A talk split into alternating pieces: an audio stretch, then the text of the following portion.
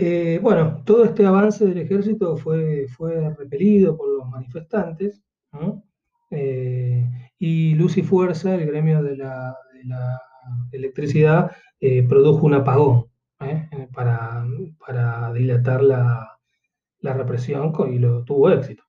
el ejército va a controlar la compañía de teléfono para tratar de, de, intervenir las llamadas y ir recabando información. Es decir, eh, una guerra. ¿eh? Eh, bueno, para la mañana del 30 la ciudad ya se encontraba controlada por el ejército, obviamente. el despliegue cada vez más, más, mm, más fuerte de la represión lograron controlar la situación. de todas formas, por la vigencia del paro, toda esta movida se, mantuvo en, los términos del cese de actividades. luego fueron encarcelados eh, Tosco y Torres, eh, junto con otros dirigentes, y a las 18 se produjo la embestida final contra los estudiantes que resistían en, la zona del barrio Clínicas. Eh, los manifestantes habían pintado en las paredes consignas tales como soldados son nuestro hermano, no tires contra el pueblo, rebelate contra tu real enemigo, tus oficiales. Eh, en el resto de la ciudad, en algunos lugares seguían las protestas, se, realizaban actos de sabotaje, como prender fuego los talleres del ferrocarril General Belgrano.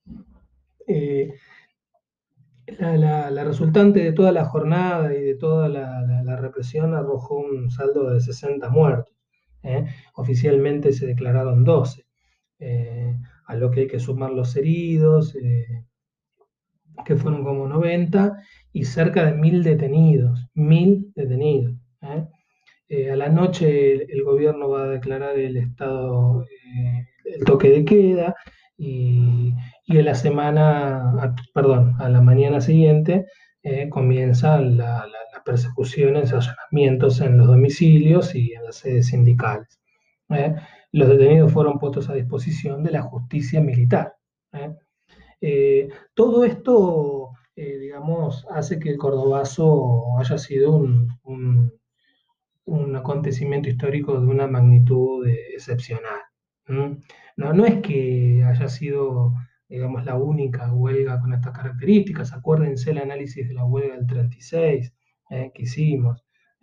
Eh, también en líneas con grandes gestas de la clase obrera como la del centenario 1910, la Semana Trágica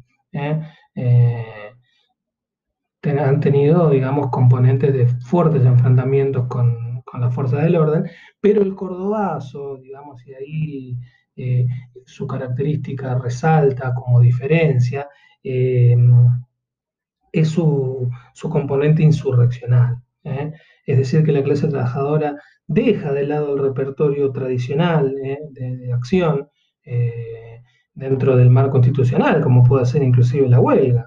Es ¿eh? está dentro del marco legal estatal, eh, y, reclamos de tipo estrictamente económicos, eh, para dar pie al inicio de una serie de reclamos que se transformaron en una gran manifestación de tipo político. Es decir, no fue solamente una, huelga general más, sino que no fue una, fue una huelga política de masas con características insurreccionales, porque hace que el pueblo se subleve, se enfrente abiertamente contra el poder de turno y sus fuerzas represivas.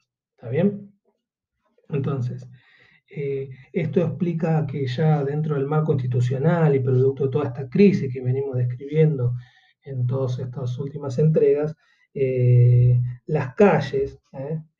y las masas tratando de ganar las calles, en disputa abierta con, la, las fuerzas represivas, disputando el monopolio de la violencia, ¿eh? contestando la violencia que viene de parte del Estado, eh, enfrentando las fuerzas represivas y por lo tanto desafiando el orden social. ¿eh? entonces ahí hay una comprensión de que los problemas económicos que no se venían resolviendo y demás tienen un carácter político. eso no significa que todos los obreros, digamos, que participaron de la manifestación tenían la claridad política de, que la cuestión era ir al socialismo.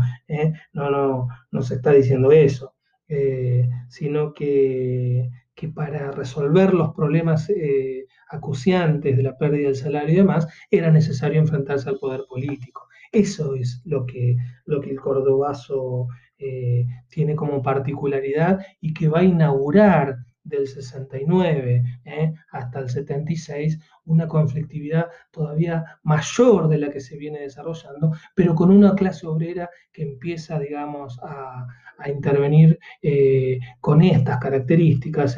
Después va a tomar otras formas, porque esto fue una huelga política de masas, vamos a encontrar la guerrilla, vamos a encontrar en el 75 las coordinadoras que que, van a enfrentar eh, el, plan de ajuste que eh, ya el gobierno peronista va, a hacer, eh, y finalmente toda esta avanzada de los trabajadores, esta perspectiva que se abre a partir del 69, va a ser derrotada con el golpe del 76.